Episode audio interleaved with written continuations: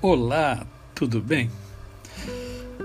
Vamos refletir hoje sobre um versículo que se encontra em Provérbios, capítulo de número 11, verso de número 30, que diz assim: O fruto do justo é árvore de vida, e o que ganha almas é sábio.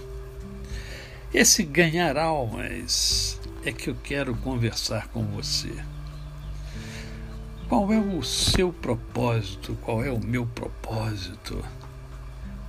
Será que o nosso propósito de fato é agradar a Deus? Se for agradar a Deus, nós estamos diante de, é, de um objetivo muito claro dado por Deus quando ele diz que o fruto do justo é árvore de vida e o que ganha almas é sábio.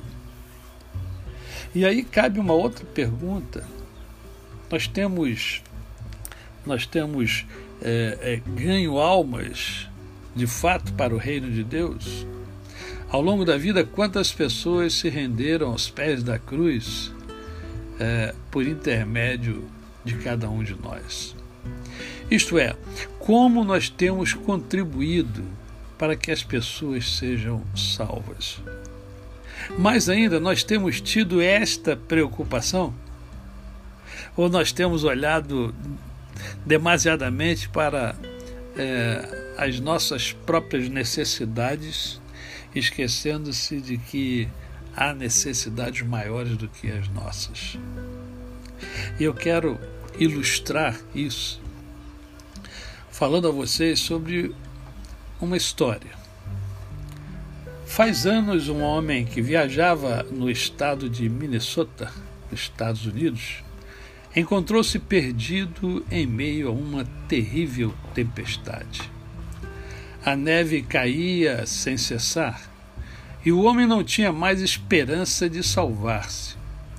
Quando viu, à distância, uma luzinha em uma cabana de troncos. Fazendo um esforço para chegar até a casinha, conseguiu assim salvar a vida.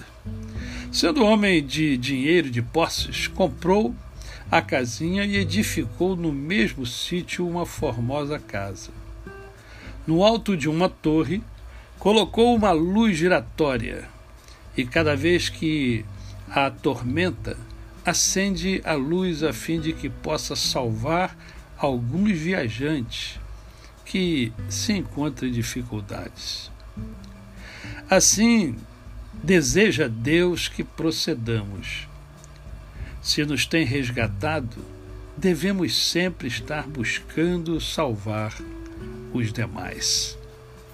Não é à toa que o Cristo deixa uma ordem para cada um de nós: ide por todo mundo e pregai o Evangelho a toda criatura.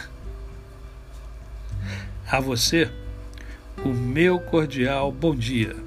Eu sou o pastor Décio Moraes.